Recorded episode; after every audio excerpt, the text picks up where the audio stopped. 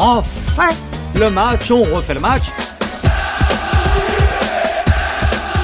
Bonjour, c'est Christian Olivier, chef du service des sports de RTL. Dans ce nouveau numéro des archives d'Eugène Sacomano, à la présentation de On refait le match, retour sur le sixième et dernier titre de champion de France des Girondins de Bordeaux. Nous sommes le 1er juin 2009, au surlendemain d'un succès des joueurs de Laurent Blanc à Caen. Les Gourcuff, Chamac, Kavenaghi, Wendel, Ramé terminent avec trois points d'avance sur l'Olympique de Marseille. Ce titre est-il mérité? Où s'est faite la différence? Les cadres vont-ils rester? Autour de Sacco, les échanges sont musclés. RTL, 20h, 23h, on refait le match Eugène Sacomano. On refait le match, c'est pas le dernier de la saison, hein. il y en aura un lundi prochain encore. On refait le match avec une actualité bien entendu captivante puisque le championnat s'est terminé, vous le savez, par la victoire de Bordeaux. Bordeaux qui est champion de France devant l'Olympique de Marseille. C'est mini catastrophe à Paris. Lyon, RAS, il ne se passe rien d'extraordinaire. Mais Lyon jouera évidemment le tour préliminaire de la Ligue des Champions. Nous évoquerons aussi euh, Toulouse et Lille. Et puis les relégables, ceux qui échappent à la relégation comme Saint-Étienne et ceux qui prennent des œufs ou des tomates sur la figure comme les Nantais. Tout cela avec euh, l'ami Machot. Bonsoir Eugène. Salut Machot. et puis, non, aujourd'hui sport. Aujourd'hui sport, bien voilà. sûr. Aujourd'hui sport. Très important. Beau journal Très beau journal. qui a terrassé son concurrent. Euh, et puis, et puis Verdez, Verdez, euh, le Parisien, Gilles Verdez. Bonsoir Eugène. Ça va? Très bien, très bien. Bien. Gilles Verdez, le Parisien, avec Hervé Penaud du journal L'équipe. Salutazione, maître Eugène. Saludo. Avec encore l'équipe dont on n'arrive pas à se défaire, Bernard Lyons, ci devant champion de France. Salut Sako et toutes mes Salut. excuses. J'ai complètement oublié qu'aujourd'hui c'est un jour férié parce que je vous voulais vous amener une bonne caisse de Bordeaux Eh pour oui. pouvoir vous, en faire goûter à vous, supporters euh, marseillais, Eh oui. Hervé Penaud et Eugène Sacomano. Et surtout qu'à Bordeaux, ils sont très généreux pour envoyer des bouteilles. Oui, oui, je- je- ils sont tellement généreux, j'ai été obligé de les acheter moi-même, mais manque de bol, c'était fermé. Bien, mais moral, Bernard, mais vous, je vous ferai découvrir les bonnes choses. On vous a découvert le bon football, vous découvrirez les bonnes choses avec du vin. Bon, Renaud Dely maintenant, de Marianne. Salut. Bonsoir Eugène, je suis arrivé les mains vides moi aussi. hein. Alors, on va attaquer précisément par Bordeaux champion. Un beau champion.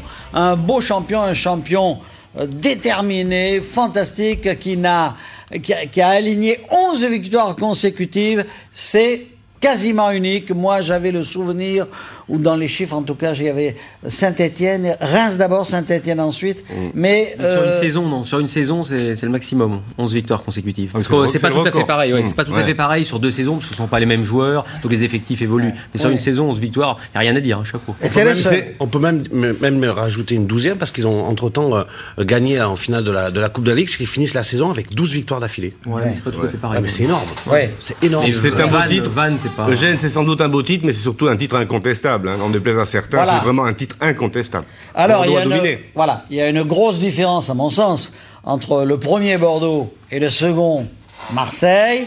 C'est que Bordeaux, mentalement, a su mieux résister que Marseille à la pression. C'est-à-dire que Bordeaux a assumé, même quand ils étaient dans des situations délicates. Je pense au match de Grenoble, au match à Rennes. Il y en a un troisième je- à Monaco. Monaco.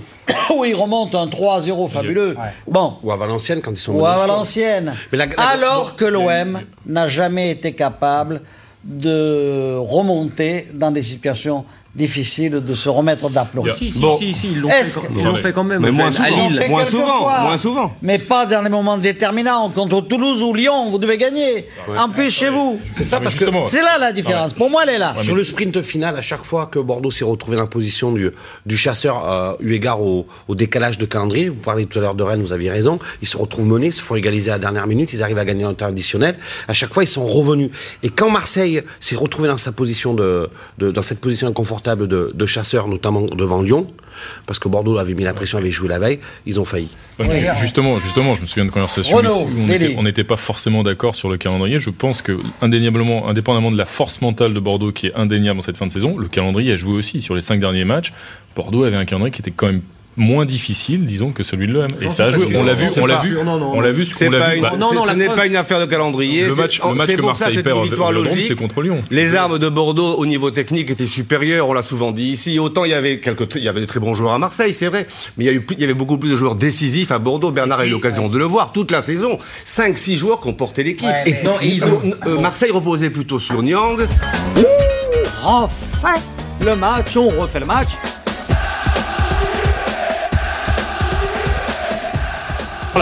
Au niveau des deux clubs, je crois que Bordeaux était supérieur. Et Bordeaux a mieux géré la fin parce que meilleure présidence. Celle de Marseille était totalement déliquescente. Pourquoi meilleur tu en veux- entraîneur. Pourquoi tu en veux à vieille Guillaume Soyons entière. sérieux, soyons Dis-moi pourquoi. Je peux pas dire. Soyons sérieux. Je dis que Bordeaux a été meilleur, bien meilleur, bien meilleur. Meilleur entraîneur, meilleur entraîneur. présidence Laurent Blanc. fin de- la fin de je saison sais que ça vous fâche. Je En Bordeaux, ça ne me fâche absolument pas. Meilleur entraîneur. j'aime bien les arguments qui ont du poids, Et- pas, pas balancer des, des et- choses comme ça. Et qu'a dit Laurent. Blanc Il a dit le meilleur entraîneur en France, c'est Guéret. Et surtout, Ah. dès que Blanc a été conforté, dès que Blanc a été conforté, à ce moment-là, dès qu'il a resigné, Bordeaux s'est échappé. C'est Après un fou, petit moment, après un petit moment de creux, Bordeaux Ah, s'est bah alors, échappé. après un petit on ne l'a plus revu. Bon, les, les- les- alors le supporter des Girondins de Bordeaux que je suis, puisque je suis taxé de- d'être supporter, te montrera que dès que Blanc a, a signé, ils ont eu au mois de février. C'est-à-dire petit trou et après Mais, bah, Sur les 7 matchs qu'on suit, on n'en gagnait qu'un. Gilles, on est- un tous d'accord pour dire que la gestion de Bordeaux était plus tranquille, plus paisible. D'abord, c'est toujours comme ça. C'est toujours comme ça. Mais c'est pas ça qui a fait pencher la balance. Bordeaux- Ce n'est pas ça qui a fait pencher la balance. Mais si. Mais Bordeaux, c'est en. entendu. Mais attendez, mais attendez. C'est une contre-vérité. Peut-être autant de l'inimitable Claude Bèze. Le plus grand président de Oui. Bor- bordelais de l'histoire. Bordeaux, quand même. c'est vrai, Personne c'est n'a vrai. le Bordeaux, dire. non, mais Mais- Bordeaux mais s'est envolé. pas- Bordeaux s'est envolé quand Gourcuff est revenu au plus haut niveau en fin de saison. Et c'est lui qui a fait la décision sur plusieurs matchs, alors que le, le trou, le trou dans la saison bordelaise correspond à un petit moment de flottement de la part de Gourcuff. Eugène Sacomano, on refait le match sur RTL. On refait le match, on refait le match. Nous étions donc sur euh, Bordeaux. Bordeaux mérite, messieurs, son titre de champion. Personne ne le conteste ici. Hein. Il y, a, y y une chose que disait tout à l'heure euh, Vincent en parlant de, de meilleure équipe, euh, supériorité technique. Il y a aussi une chose peut-être qui a fait la différence par rapport à, à Marseille, c'est qu'ils avaient un effectif beaucoup plus équilibré. Il y, avait, il, y avait, il y avait moins de. Non, de- mais de- c'est- mais bien sûr, bien par sûr. rapport à- équilibré, façon, même non. plus complet. Plus- oui, quand je dis plus équilibré, je veux dire aussi. Non, mais c'était- plus équilibré. mais enfin, le banc, le banc de Bordeaux était très bon, celui de Marseille aussi. C'est les Non, mais ça, autres équipes qui n'avaient pas les bancs Ouais. de ces deux. Non, mais Eugène, il n'y avait pas de Ils ont- décalage énorme entre la, la défense et l'attaque à, à- à- à Bordeaux, comme on en a eu en début mais de par saison, exemple- par exemple à Ils Marseille. ont, là- ils ont réussi, là où je suis d'accord avec c'est qu'ils ont réussi, on va suppléer la- l'absence de Kavenaghi ou de Wendel en fin de saison. Il y a un moment, Oui. quand, on, quand on a vu euh, justement l'équipe un peu décimée, on s'est dit Bordeaux tiendra pas le goût. mais Bah si, justement. non, c'est justement parce que Jussier, est arrivé, Gouffran a terminé magnifiquement, Gourcuff a porté l'équipe, et même, et jusqu'à ramer, même jusqu'à ramer contre Caen, qui évite peut-être le pire, hein, parce qu'elle est magnifique, ça- elle est magnifique sa parade sur, Ouais, sur la ouais. déviation de le Puis il y a centre aussi un truc. c'est magnifique ce Vincent, il y, a- aussi un truc, c'est- un titre maison. Parce que pour la première fois depuis très très longtemps, sur les 24 ou 25 joueurs euh, bordelais, t'en as 12 qui sortent du centre de formation. C'est-à-dire à un moment, quand il n'y avait pas Jussier, il n'y avait pas Vendel, ils ont, il a sorti euh, de son chapeau, plutôt du centre de formation euh, dirigé de, par Baptiste Certic, il a sorti Traoré. Ah ouais il a, ouais, non, mais Il y a- ça, ça, non, ça, mais il ça, ça faudrait, fait la il faudrait différence. simplement pas quand même dans ce- ce- tous ces éloges largement mérités Ouais. pour Bordeaux oublier que le suspense a largement euh, occulté.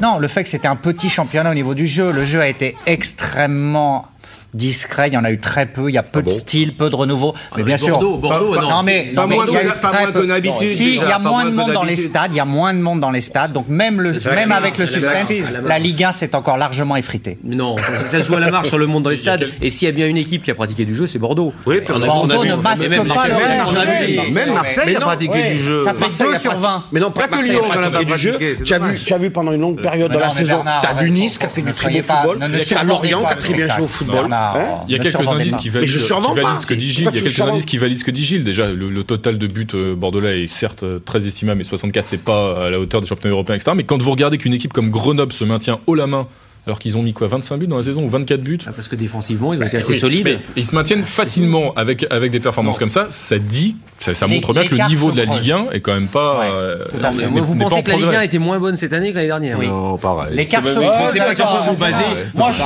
il n'y a pas de différence. Il n'y a pas de différence. Il n'y a pas une grosse différence, sauf que Lyon ne Non, surnage on a même pas. vu des bons matchs de Paris Saint-Germain. C'était pas le cas l'année dernière. On va en parler. c'est bien la il, faut que quand, non, il faut quand même se rendre compte qu'entre Bordeaux et Marseille, de toute façon, la différence était infime. Bravo aux Bordelais parce qu'ils ont fait un championnat formidable. Trois points, c'est un match, ça s'est joué à, peu de choses. Bon, voilà. Ça s'est joué pas à la défaite des Marseillais devant Lyon. Eugène Sacomano, on refait le match sur RTL.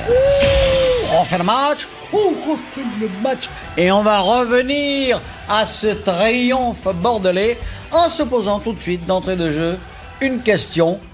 Euh, quelle équipe pour Bordeaux la saison prochaine? Alors on sait que Gourcuff a re-signé, on sait que Chamac doit partir, mais là il y a un petit point d'interrogation tout de même. Alors euh, Bernard Alliance, Non, mais euh, Chamac, il a, il, a, il a annoncé clairement qu'il voulait euh, partir en fin de saison. Il lui restait une dernière année de contrat à son club formateur. Alors, ce qui s'est passé euh, dimanche euh, au Quinconce, quand ils sont venus fêter le titre, c'est que il était un petit peu fatigué par une nuit agitée. Et puis, s'est retrouvé un peu pris en otage par les supporters qui l'ont dit Chamac à Bordeaux, Chamac à Bordeaux. Et lui, il n'a pas voulu gâcher la fête. Et il a dit Bon, ben, ok, d'accord, parce que c'est un garçon très bien élevé. Il a dit Oui, je reste. Euh, et il faudra voir avec le président. Donc ça fait, voilà. Alors on va préciser une chose parce que je vois sur mon blog Eugène Sacomano, Eugène.sacomano, Microsoft, tout ça. Je vois sur mon, Euh, je vois sur mon blog que beaucoup de Bordelais, notamment, mais enfin, des passionnés de foot s'interrogent sur le contrat de Gourcuff à re-signer pour 4 ans à Bordeaux. Bon, alors on va expliquer à tout le monde que 4 ans, il va pas rester 4 ans à Bordeaux. Il a signé pour 4 ans, il va jouer pendant un an, et après, il valorise le transfert pour l'équipe des Girondins de Bordeaux. Il faut quand même le signaler, hein, euh. C'est le calcul que font à la fois les dirigeants bordelais et, et la famille Gourcuff. Effectivement, il y a beaucoup de chances pour que ça se réalise. Enfin, pour en revenir à Bordeaux, le- le- j'ai entendu, euh, enfin, on a entendu hier Laurent Blanc dire euh, je veux trois joueurs. J'en demande quatre, mais j'en veux au moins trois. L'objectif du trio, lui, c'est de conserver ses meilleurs joueurs. Alors déjà, si Cham- Chamac s'en va, ça un, pose un problème déjà. Non, parce que effectivement, ce qui va se passer, c'est qu'avant de faire un recrutement externe, ils vont s'attacher à faire un recrutement interne, c'est-à-dire ga- garder au moins la colonne vertébrale, c'est-à-dire euh, Diarra, euh, Diawara, Gourcuff et Chamac. Ils ont réussi avec Gourcuff. Je suis pas sûr du tout. Je maintiens ce que j'ai dit euh, qu'ils y arrivent avec Chamac. Et quid des deux autres, quoi? Et si tu si en perds encore un ou deux, sachant que Fernando risque de partir, ça commence à faire beaucoup. Et Oui, surtout que oui. Diawara a été, on va pas dire officiellement, mais officieusement euh, contacté par Marseille. C'est-à-dire qu'en fait, il n'a pas été vraiment contacté, mais Deschamps a dit Diawara m'intéresse énormément car je suis à la recherche d'un pur défenseur. Il a, c'est vrai, Naldo en Allemagne, mais qui est très cher.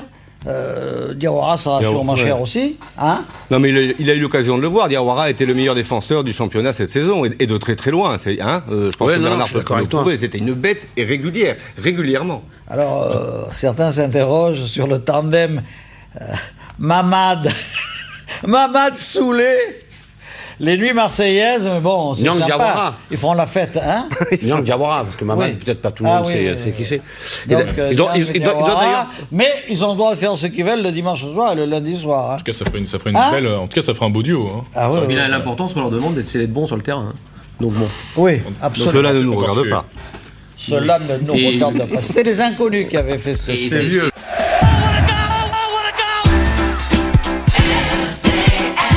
Diawara rejoindra effectivement l'Olympique de Marseille, tandis que Gourcuff et Chamac resteront encore une saison. Merci d'avoir écouté ce grand moment de radio, signé Eugène Sacomano. Si vous avez aimé, n'hésitez pas à en parler autour de vous, à le partager. Retrouvez On refait le match sur l'application RTL, rtl.fr et sur toutes les plateformes partenaires. Quant à moi, je vous donne rendez-vous tous les samedis de 18h30 à 20h dans On refait le match. À très vite.